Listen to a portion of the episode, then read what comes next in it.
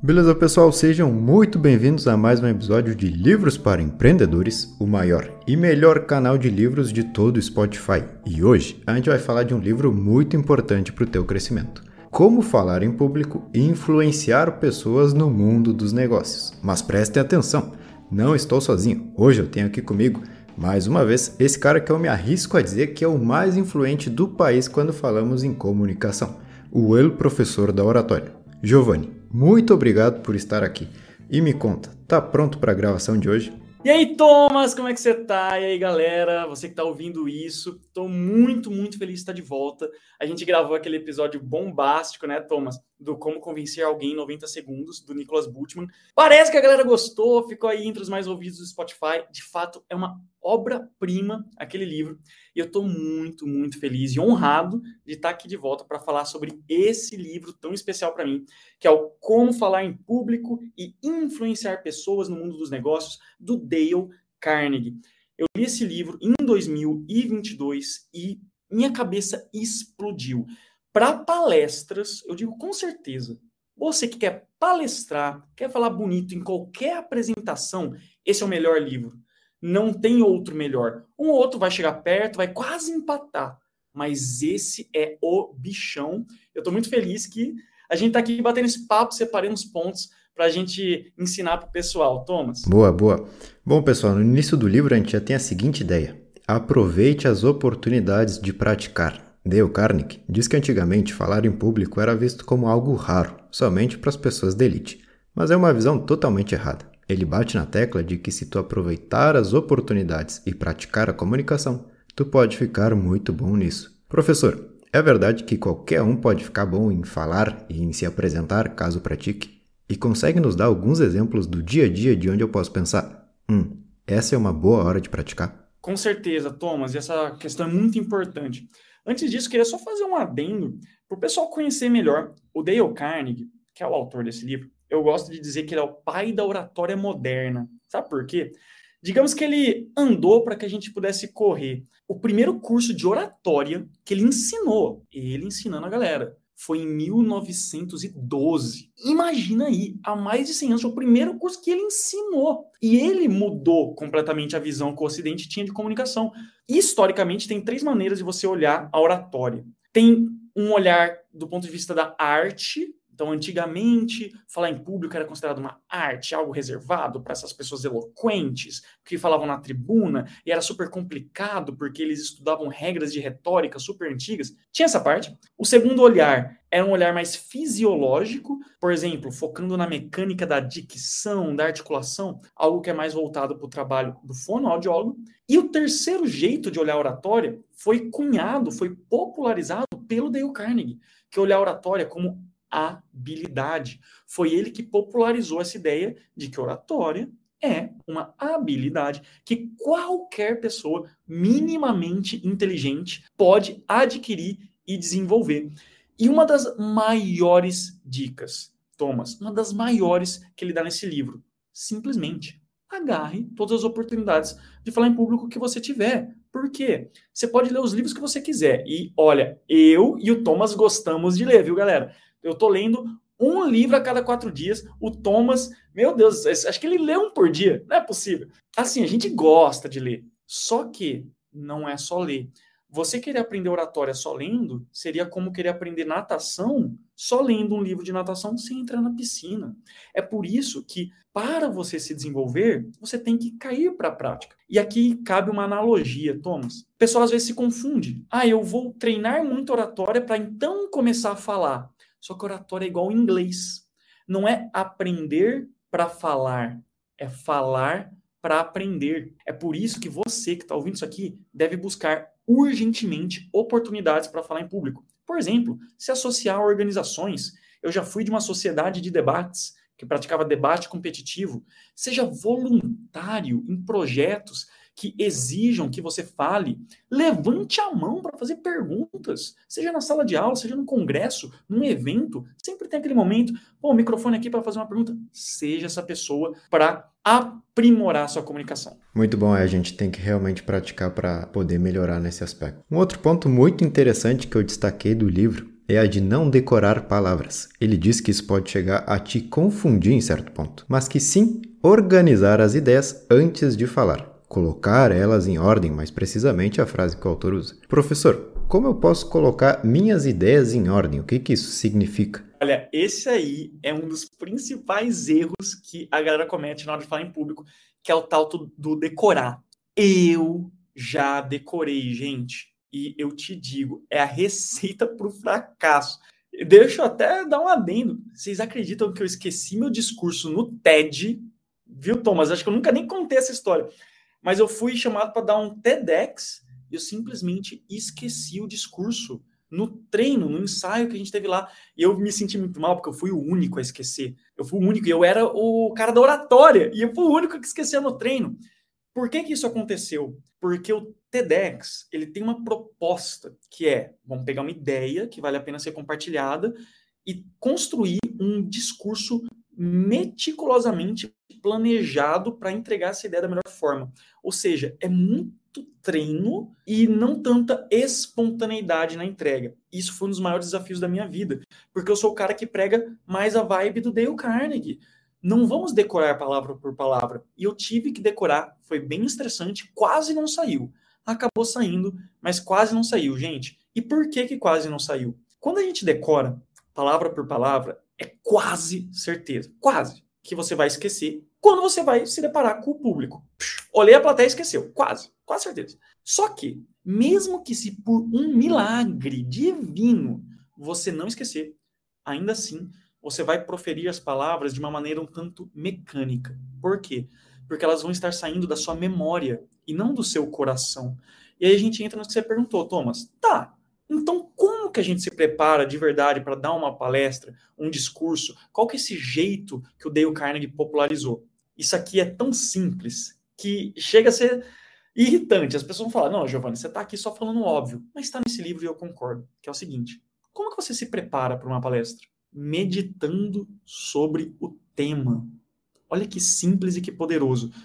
Você vai procurar no seu âmago, nos seus conhecimentos, experiências, as histórias que você viveu que tem a ver com esse assunto. Você vai reunir essas ideias, essas convicções e colocar, digamos, três pontos. Não tente falar coisas demais. Pegue um ponto, dois pontos, três pontos, uma história por ponto e vai ser uma palestra autêntica para ser aplaudida de pé. Só que a maioria das pessoas acha que não tem conteúdo. Esse é o grande problema elas vão fazer assim: nossa, fui chamado para falar em público. O que, que, eu vou fazer? Jogar no Google e começar a ler um monte de artigos sobre esse tema. Não faz isso. Simplesmente para e se pergunta: o que eu penso sobre esse assunto? O que eu vivi sobre esse assunto? Coloca no papel essas ideias, faz esse brainstorming, depois reúne na ordem que fica mais legal. E você não vai precisar nem de slide. Quando você faz assim, você vai dar uma palestra de uma, duas, três horas totalmente de cabeça. Por quê? Porque você não precisou decorar, você só está contando aquilo que você viveu. É muito bom. E a gente não precisa decorar uma história se tu viveu ela na pele, tu vai se lembrar com certeza sem nenhum problema. Bom, depois a gente entra em uma parte que eu gosto muito, sobre a mente humana, sobre tudo aquilo que a gente acredita que a gente é. Mas nesse livro, ele nos traz algo chamado Predisponha sua mente para o sucesso e diz para que as pessoas comecem a agir de uma forma mais confiante na hora de falar. Professor, fala aí pra gente, tu que é um bom exemplo disso. Como que eu posso demonstrar que sou um orador ou um comunicador confiante? E esse, é, nossa, essa é a pergunta de um milhão de dólares, né? Como que eu consigo ficar mais confiante? Eu gosto de dizer que a oratória é uma tríade. Qual que é a tríade da oratória? Mentalidade, teoria profunda e prática constante. Perceba que mentalidade é logo a primeira parte. Porque não adianta você querer as técnicas mais avançadas. Nossa, vou aprender storytelling, arquétipos, infotenimento, gatilhos mentais e tudo mais, sendo que você está travado, você está bloqueado, inseguro, tímido, ansioso, com bloqueios de execução, você tem baixa confiança, baixa autoestima. Gente, como assim? Você quer convencer quem? Por que, você está querendo estudar arquétipos, gatilho mental, se você não dominou mentalidade? Então, isso é o básico. Quando o Dale Carnegie fala, predisponha sua mente para o sucesso, o que, que ele está te dizendo? Estou falando o seguinte: acredite que sim, você consegue. Para com aquela história de, ah, mas não é para mim. Eu não nasci um bom orador. Tem gente que tem esse dom natural, mas comigo não vai rolar. Para de falar isso, para de repetir isso para você mesmo. Quando você sacar que é uma habilidade totalmente treinável e começar a se dedicar, você vai colher os resultados. Mas para isso você tem que acreditar. E outra, uma dica de confiança que o Dale Carnegie dá. Quando você for dar uma palestra, pensa assim: eu, neste momento, neste ambiente, neste auditório, eu sou a pessoa mais qualificada para falar esse assunto específico que eu vou falar para essas pessoas agora. E mais, isso que eu vou falar para as pessoas agora é muito, muito importante que elas saibam. Então eu vou me dedicar ao máximo para passar essa mensagem que é extremamente importante. Só isso já vai te deixar mais confiante. Você ter essa percepção de que a sua mensagem é importante. E aí entra uma das maiores dicas que o Dale Carnegie dá nesse livro. Fique empolgado ao passar o seu conteúdo. O que, que acontece? Muitas vezes a gente quer estudar linguagem corporal, gesticulação, movimentação, modulação vocal. Quer aprender tudo isso. De nada adianta você querer aprender manhãzinhas de oratória se quando você está falando você não está empolgado. Perceba que quando eu estou falando aqui desse livro, eu estou empolgado. E essa empolgação passa para você. E você está falando, caraca, eu vou ler esse livro, não é possível. Porque esse livro parece ser muito bom.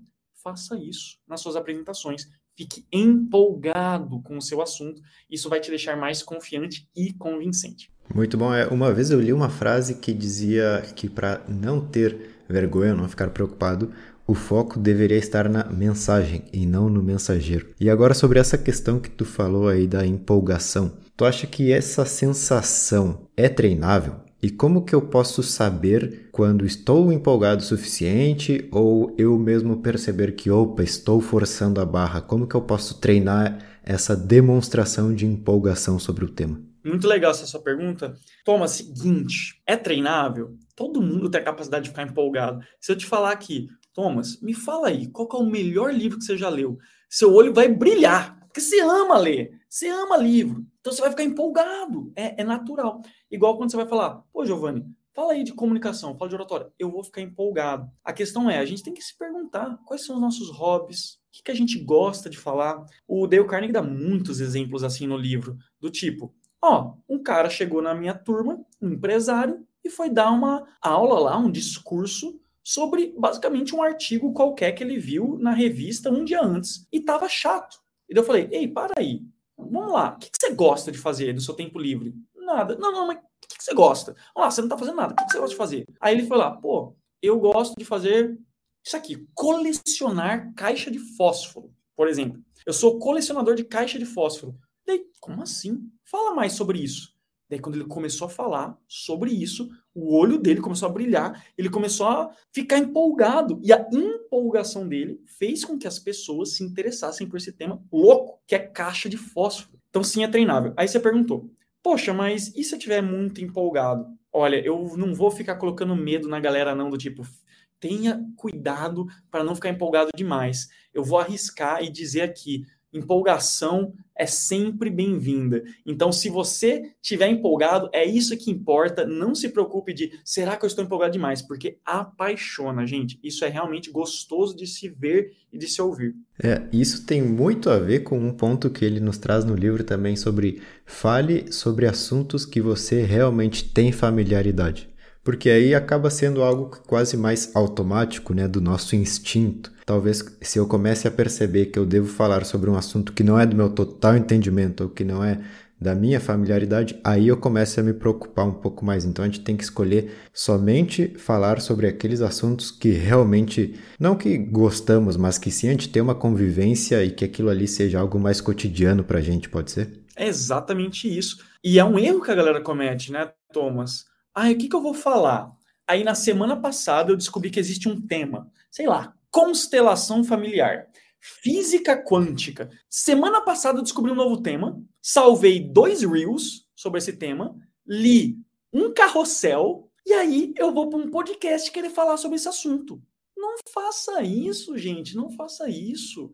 Você tem que falar sobre coisas que você tem competência adquirida para falar, seja por experiência ou por estudo. Quando você faz isso, não só você não vai esquecer, não vai ficar nervoso, como realmente vai ser interessante te ouvir.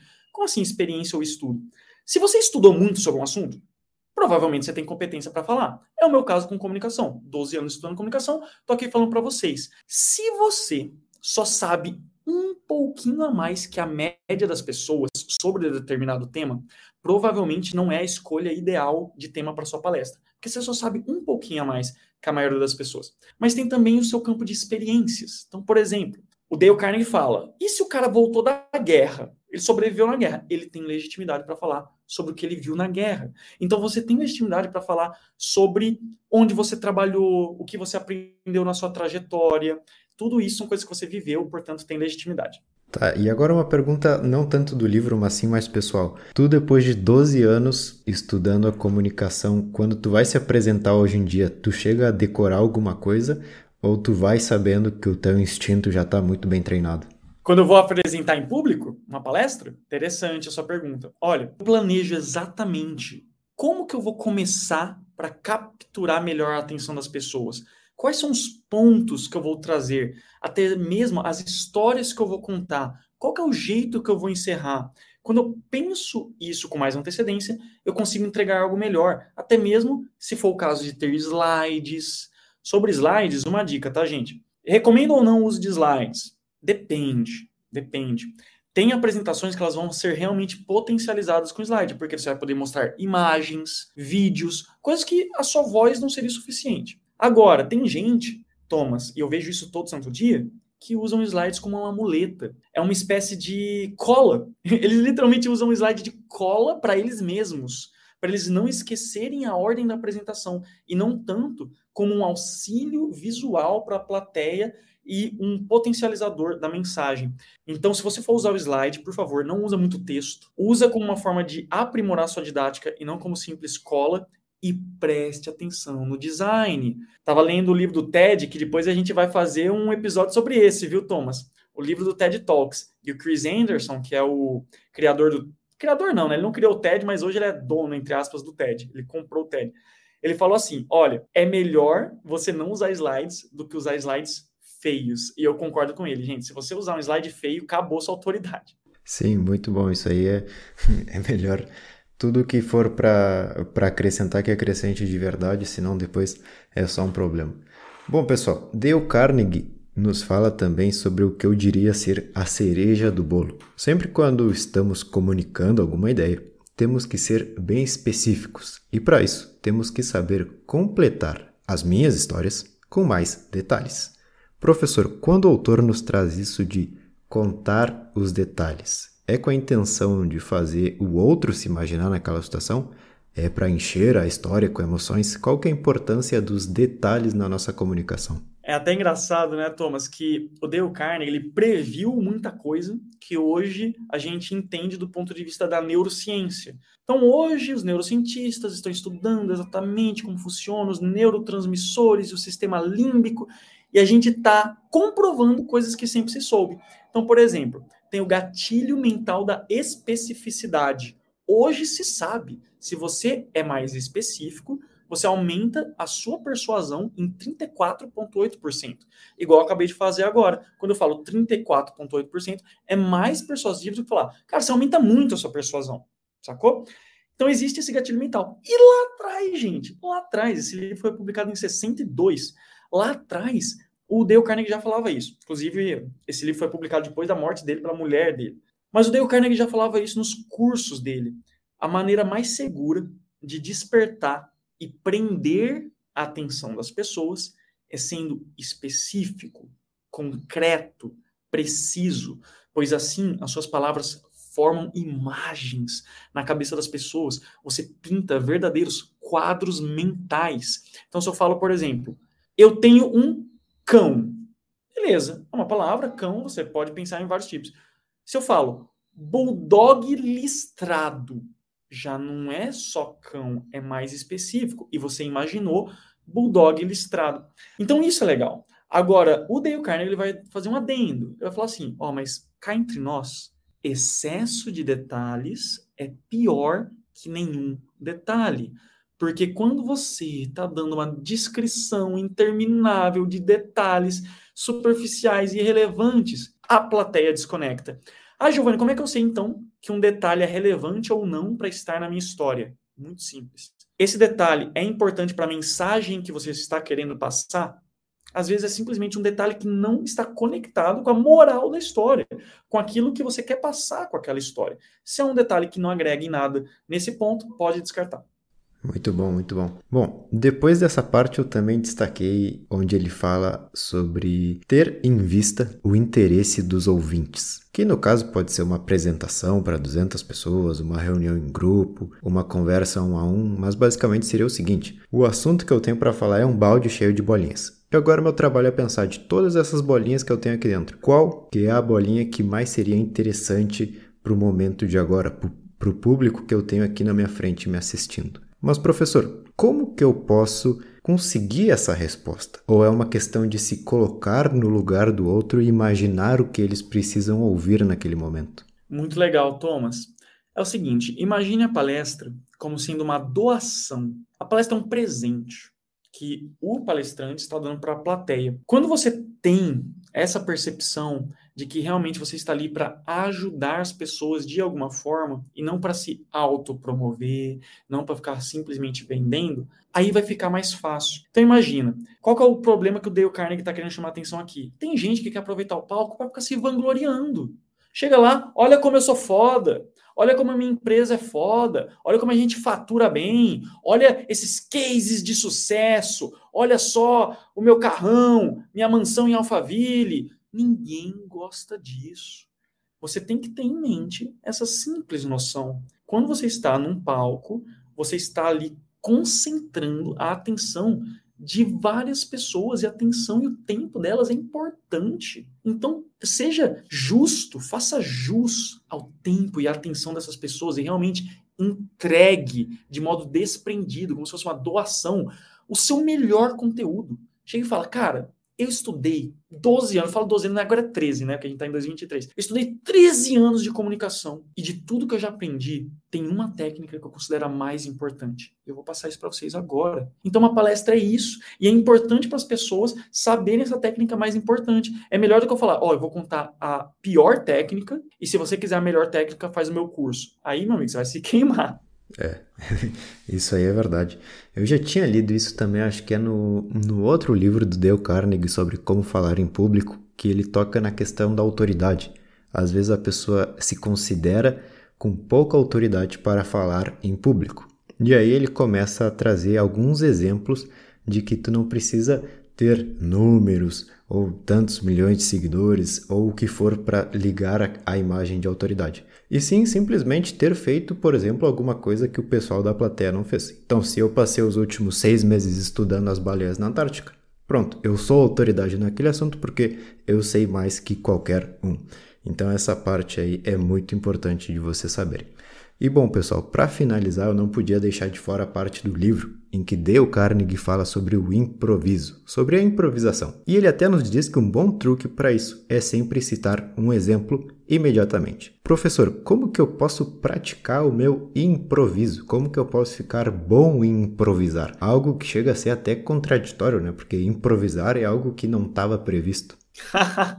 eu gosto muito desse tema de improviso, Thomas, porque é o seguinte: eu fazia parte dos Toastmasters, que é uma organização internacional de treinar discurso, tanto preparado como de improviso. E eu ganhei muitos campeonatos de discursos preparados e de improviso em português e em inglês. E realmente, gente, tem campeonato de discurso de improviso. Acredite se quiser. Eu estava lá, eu vi. E quando a gente está treinando improviso, e sim, dá para treinar improviso, tem algumas coisas que a gente recomenda. A primeira delas é você aumentar o seu repertório. Então, quando você está se expondo a cada vez mais situações, você vai ficando cada vez melhor improvisar. Então, vamos supor que eu estou dando uma aula de oratória e alguém faz uma pergunta, só que eu não tenho uma resposta de bate-pronto para essa pergunta. Aí, o que, que eu faço? Eu posso tentar sair ali de algum jeito, Mas quando acabar aqui, eu já anoto essa pergunta, dou uma estudada, e a próxima vez que alguém me faz essa pergunta, pá, respondo na lata e minha autoridade vai lá em cima. Então percebam que é uma construção. Você não vai ficar bom de improviso do nada, mas de tanto ficar ruim no improviso, chegando e quebrando a cara, você vai criando essas estratégias. Lembrei agora, Thomas, do filme do Eminem, o Eight Mile. O que, que acontece? O Eminem ele tem que dar discursos de improviso, basicamente, que é a batalha de rap. Batalha de rap é improviso, que ele tem que dialogar com o que a outra pessoa disse. Aí o que, que o Eminem faz? Ele fica no ônibus trabalhando as rimas dele, para quando chegar lá, ele conseguir encaixar a rima dele no caso específico. Isso é uma coisa que a gente faz também. Como que você pode trabalhar isso? Técnica simples, arsenal de histórias. Quando você cria um banco de dados, pode ser no bloco de notas do celular, das histórias que você viveu. Por exemplo, esqueci meu discurso no TED, que é uma história que eu comentei aqui com vocês. Dou esse título, coloco no meu arsenal. Próxima vez que alguém faz uma, um desafio, Giovanni, fala de improviso aí, agora, um discurso de três minutos sobre a maior vergonha que você já passou na vida. Aí eu vou, tch, faço o link rápido com essa história, eu falo, pessoal, acreditem se quiser, eu esqueci meu discurso no TED. Aí eu começo a contar essa história. Isso é improviso. Muito bom. Eu até vou dizer algo, pessoal. Isso que ele está dizendo, eu tenho o curso do professor da oratória e no módulo do storytelling, acho que é mais precisamente, ele pode confirmar aí, essa questão de anotar num bloquinho as, as histórias que tu tem. Porque tu nunca sabe quando vai vir a chance de usar aquela história para conversar, para o que for. E uma das coisas bem bacanas que o professor diz lá nesse, nessa aula dele é que tu não precisa escrever a história inteira. Tu pode simplesmente escrever uma parte ou o início, como ele acabou de dizer aí, por exemplo, ele não vai se esquecer de como foi o branco no TED, mas ele também não precisa na hora de anotar lá no bloco de notas dele, escrever toda a história. Ele simplesmente escreve ali: esqueci meu TED e pronto. Com essa única frase, a, a nossa mente já quase que de forma inconsciente volta para aquele lugar e tu vai simplesmente visualizando como o fato decorreu e em cima disso tu vai conseguindo falar de uma forma é improvisado, mas também é algo lógico, porque tu viveu aquilo, tu estava ali. Então, essa é uma ótima dica. E beleza, pessoal, esse foi o resumo do livro de hoje. Espero que tenham aprendido algo interessante e lembrem que é questão de prática. De vez em quando, volta a ouvir esse resumo de hoje para se lembrar dessas estratégias e ver que tu pode ir melhorando. Professor, muito obrigado pela tua participação. Thomas, gratidão de novo pelo convite. Galera, obrigado pela atenção. Você que chegou até aqui. Meu nome é Giovanni Begossi, é o professor de oratória. Se você quiser mais dicas de livro de oratória, eu te dou também. É só me mandar um direct no arroba é o professor. E Thomas, aguardo o convite do episódio 3 para mais um livro top de comunicação, hein? Beleza, sim, claro, com certeza. Show então, Giovanni, e muito obrigado, pessoal.